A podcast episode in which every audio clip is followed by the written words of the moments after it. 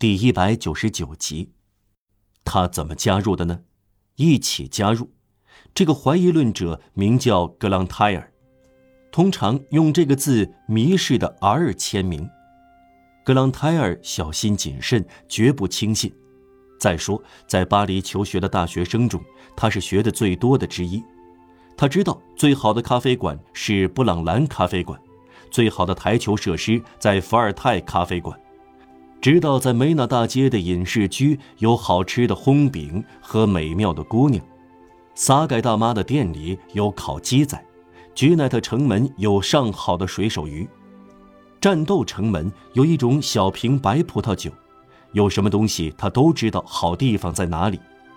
另外，他会法国踢拳，几种舞蹈，精通棍术，尤其有海量。他是个丑八怪。当时最漂亮的制高帮鞋女工伊尔玛·布瓦西被他的丑相激怒了，说出了这句警告。格朗泰尔难以忍受，但格朗泰尔堂而皇之的自负，他情意绵绵地凝视所有的女人，神态在评论每一个。我愿意就行，而且竭力让朋友们相信到处有女人要他。所有这些字眼，民权。人权、社会契约、法国大革命、共和国、民主、人道、文明、宗教、进步，对格朗泰尔来说近乎毫无意义。他一笑置之。怀疑主义这种智力的干性骨伤，在他的头脑里留不下一个完整的思想。他玩世不恭，这是他的格言。只有一种信念，就是斟满我的酒杯。他讽刺一切党派的一切忠诚，包括兄弟、父亲、年轻的罗伯斯比尔和罗瓦斯罗尔。他们非常激进，可是死了。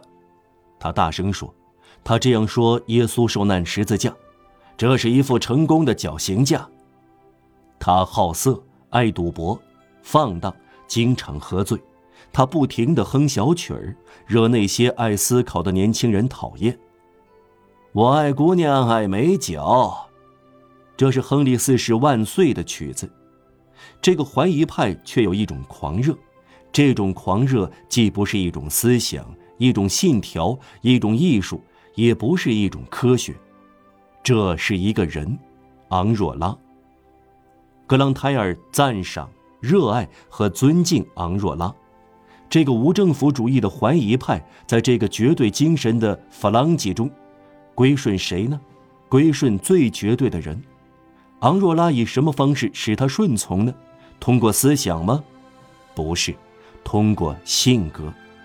这种现象经常能看到：一个怀疑论者归顺一个有信仰的人。这很简单，就像颜色相补的规律一样。我们缺乏的吸引我们。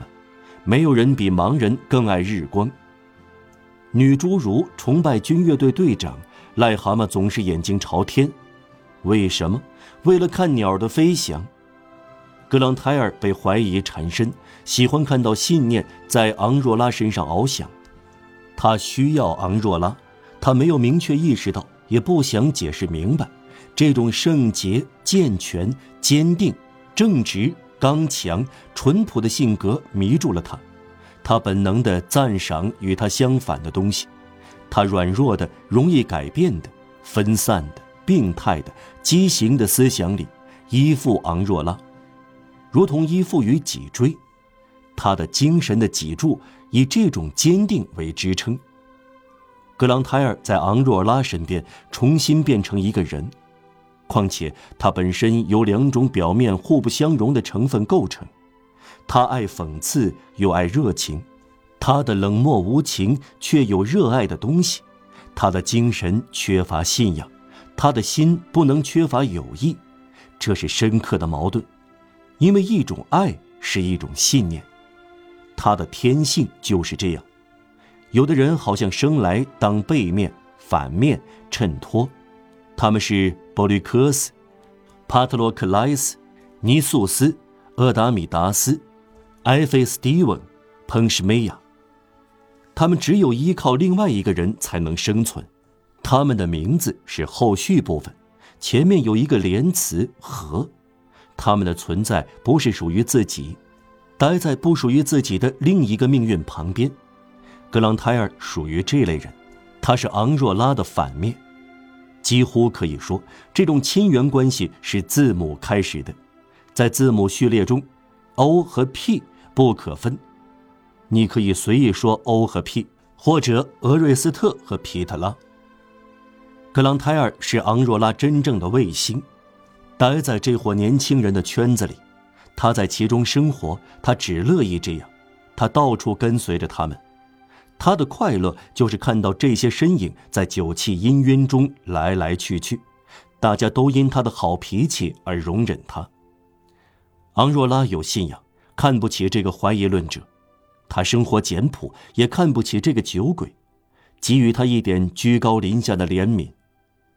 格朗泰尔是一个未被接受的皮拉德，他总是被昂若拉呼来唤去，粗暴的赶开，被抛弃又回来。他这样说：“昂若拉，多美的大理石雕像啊！”